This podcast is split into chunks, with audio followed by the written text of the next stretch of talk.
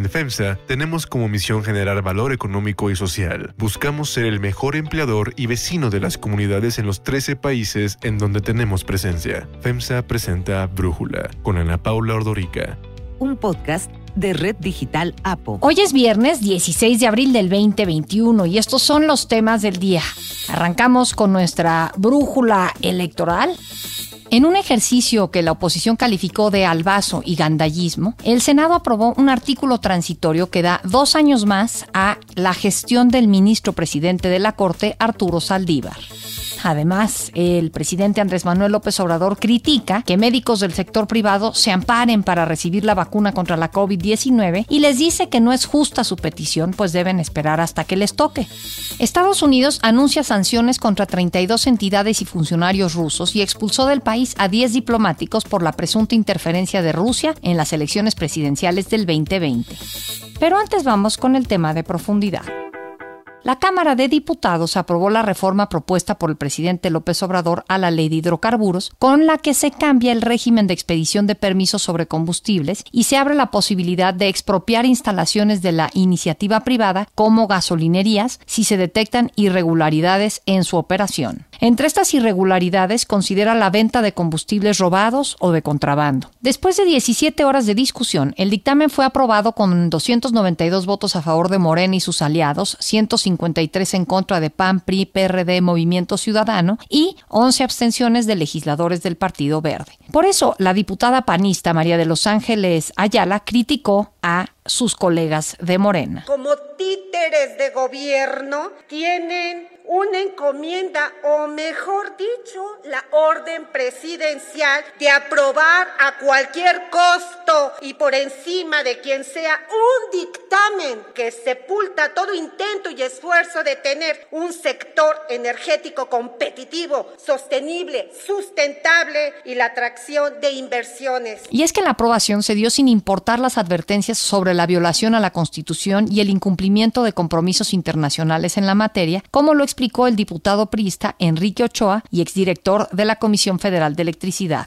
Establecen un transitorio en esta ley que dice que todos los permisos se podrán cancelar aquellos que no cumplan con la ley de hidrocarburos. La ley se modifica hoy y establece nuevos requisitos para esos permisos, pero los permisos son del pasado. Van a aplicar retroactivamente la ley. Tampoco importaron las advertencias sobre una lluvia de amparos y así lo señaló la diputada del PRI, Cintia López. Estos transitorios que emplazan las empresas permisionarias a cumplir con los nuevos requisitos en tiempo récord bajo la amenaza de expropiación son claramente violatorios al principio de no retroactividad. Para otros diputados, como el panista Eugenio Arriaga, la reforma representa un severo riesgo para las inversiones. Su principal argumento, que en realidad es un pretexto para regresar a un monopolio de Estado de la electricidad y el petróleo. La reforma otorga nuevas facultades a la Secretaría de Energía y a la Comisión Reguladora de Energía, a la CRE, para expedir, suspender y revocar permisos para actividades de transporte, almacenamiento, distribución o expendio al público de hidrocarburos petrolíferos o petroquímicos. El otorgamiento de los permisos va a estar sujeto a que el interesado demuestre que cuenta con un diseño de instalaciones o equipos acordes con la normativa aplicable y las mejores prácticas, las condiciones apropiadas y la capacidad de almacenamiento que determine la Secretaría. Además, se otorgan a la Secretaría de Energía y a la CRE la atribución de suspender permisos cuando se prevea un peligro inminente para la seguridad nacional, la seguridad energética o para la economía nacional. Sin embargo, el diputado de Morena, Manuel Rodríguez, presidente de la Comisión de Energía, aseguró que es falso que la ley de hidrocarburos signifique una afectación a las inversiones. Así argumentó a favor de la iniciativa. Para actuar eficazmente ante escenarios de desabasto, el Estado como garante de la soberanía energética debe contar con los mecanismos para establecer la suspensión de los permisos y mantener la suficiencia energética. El documento fue enviado al Senado, en donde se espera una aprobación sin cambios y también en fast track, sin moverle ni una sola coma como le gusta al presidente, lo que significa que la reforma a la ley de hidrocarburos podría publicarse la próxima semana en el diario oficial de la Federación. José Medina Mora, presidente de la Coparmex, aseguró que el sector privado recurrirá a amparos y a litigios que eventualmente terminarán en una indemnización. Mauricio León, asociado de la firma Sánchez de Bani, explicó que el medio idóneo de las empresas es el amparo indirecto, como sucedió con la reforma eléctrica, aunque aún hay que esperar la aprobación del Senado y una vez que entre en vigor, entonces se puedan presentar este tipo de recursos. También se prevé que la oposición, tanto en la Cámara de Diputados como en el Senado, presente una acción de inconstitucionalidad. El análisis.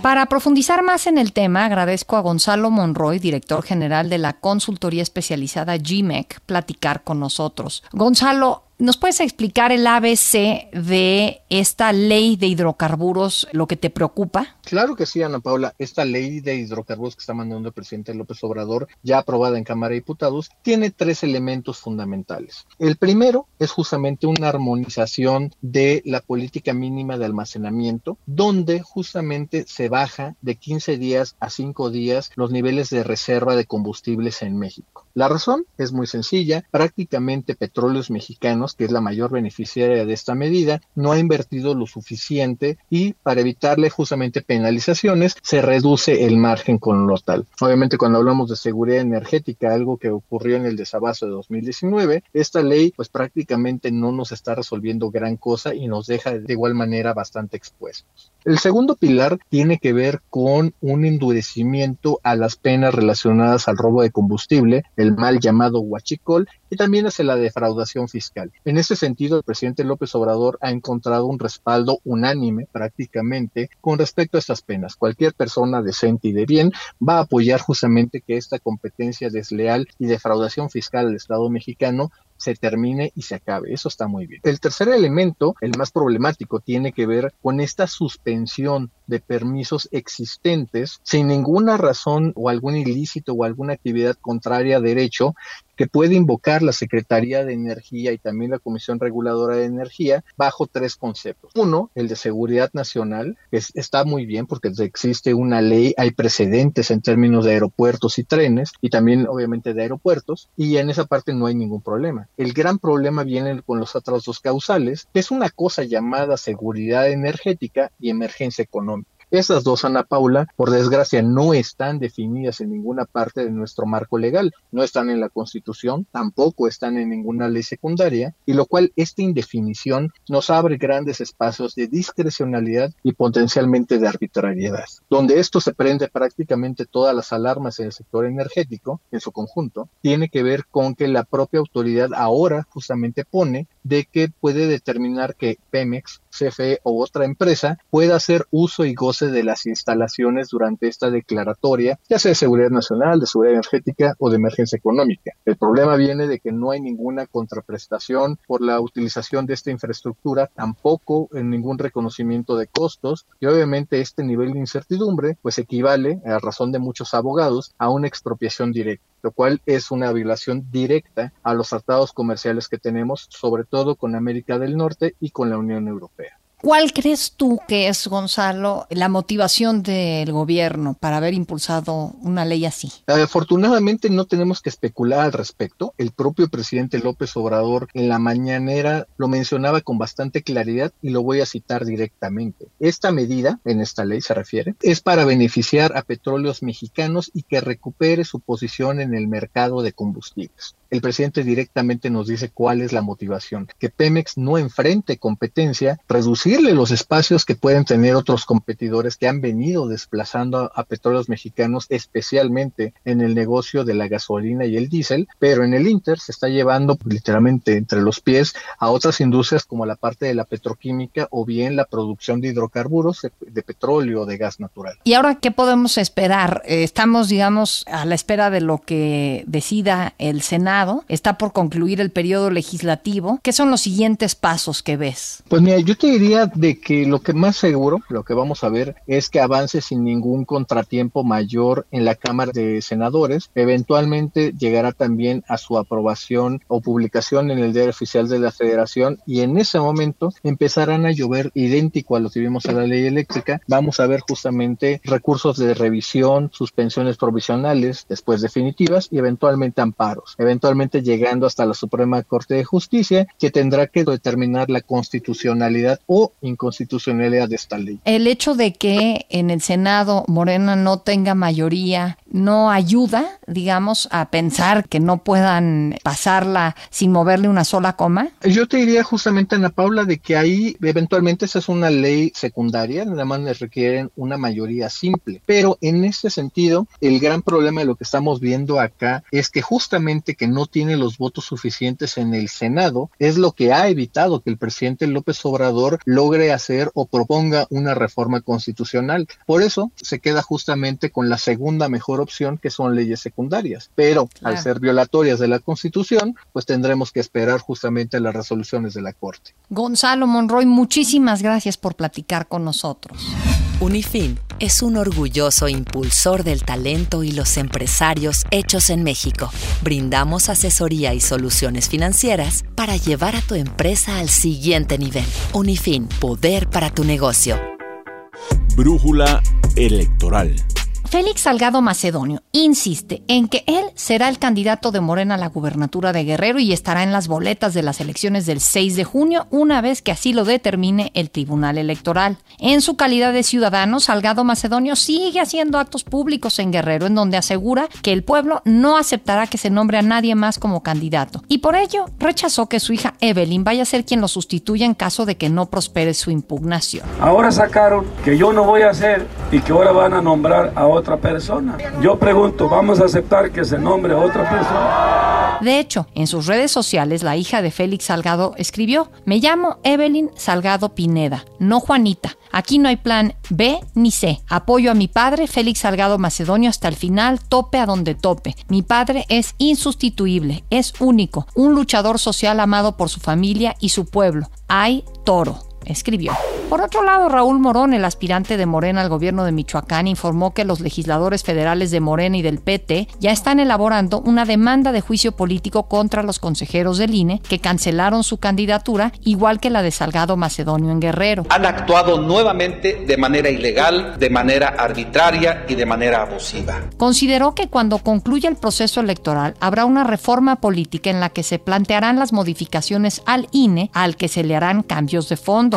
El que va de escándalo en escándalo es el actor Alfredo Adame, candidato a una diputación federal de redes sociales progresistas. Ahora volvió a filtrarse un audio en el que Adame amenaza y golpea a un hombre con quien negociaba un servicio de publicidad. La discusión subió de tono hasta que llegaron a los golpes. No te equivoques, a mí no me vas a decir esas Yo te dije, dame los audios porque necesito resolver eso. Si se te debe, se te paga. ¿Y no te, le debes dinero? No, no te debe ah, no te debe nada. En el audio se escucha el momento exacto en que se agarran a golpes debido a los gritos y el sonido de cristales rotos, además de gente que exige que se tranquilicen. Según el agraviado, el actor junto a su escolta lo atacaron hasta romperle las costillas y un brazo. En Puebla, el PAN ratificó a Edmundo Tlatewi Persino como su candidato a la alcaldía de San Andrés Cholula, a pesar de que enfrenta una investigación por presunto desvío de 42 millones de pesos cuando fue funcionario en la administración de Leoncio Paisano, exalcalde del mismo municipio, preso por abuso de autoridad y peculado.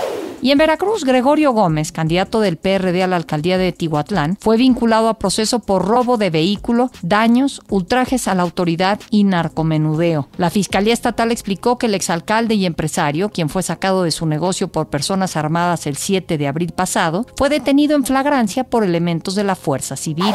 En Guerrero, Sheila Soto, candidata a diputada federal de la Alianza Va por México, que componen PRI, PAN y PRD, presentó una denuncia ante la Fiscalía Especializada en Delitos Electorales por violencia política de género y señaló como responsable al candidato de Morena, Pablo Amílcar Sandoval, el hermano de la secretaria de la Función Pública, Irmeréndira Sandoval. La candidata pidió protección para ella, su familia y su equipo, además de que se prohíba a Pablo Amílcar Sandoval que se le acerque o se comunique con ella. En la Ciudad de México, Fabiola Bautista, candidata a la alcaldía de Iztacalco de la coalición Va por la Ciudad de México, propuso establecer un programa ecológico para generar energía eléctrica a partir de heces de perros y gatos. Explicó que en la ciudad hay unos 2 millones de perros que generan 700 toneladas diarias de heces, lo que significa un problema de salud, por lo que invitarían a los dueños a depositar los desechos de sus mascotas en contenedores especiales para después recolectarlos y convertir el abono en energía eléctrica funcional mediante un proceso de fermentación.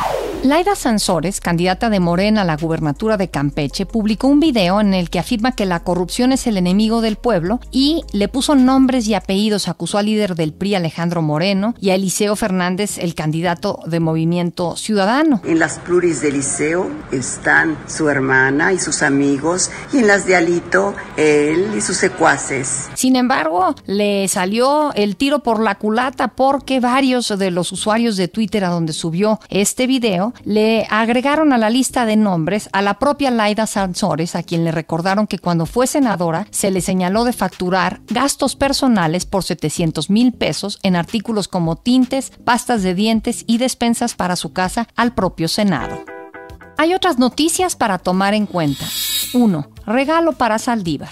De última hora, el Senado aprobó ayer ampliar el periodo del presidente de la Suprema Corte de 4 a 6 años y de los integrantes del Consejo de la Judicatura de 5 a 7. Durante la discusión y aprobación de la Ley Orgánica del Poder Judicial de la Federación y la Ley de Carrera Judicial del Poder Judicial de la Federación, se presentó un artículo transitorio que amplió el periodo del actual presidente de la Corte, Arturo Saldívar. La oposición acusó que el artículo transitorio se incluyó en lo oscurito, pero la reserva que muchos senadores no pudieron leer a tiempo se acabó aprobando. La propuesta del senador Raúl Bolaños Cachocue del Partido Verde fue avalada por el Pleno y luego impugnada por la oposición que argumentó que no estaban informados del transitorio. Dante Delgado de Movimiento Ciudadano calificó como indignante que la mayoría de Morena en el Senado y sus aliados obedezcan órdenes del presidente y cometan las peores prácticas del viejo régimen. Le pregunto a las compañeras y compañeros senadores si consideran que un tema de esta envergadura, lo que representa el ampliar el periodo del presidente de la Corte en un ejercicio totalmente opaco, sin discusión previa y producto de un contubernio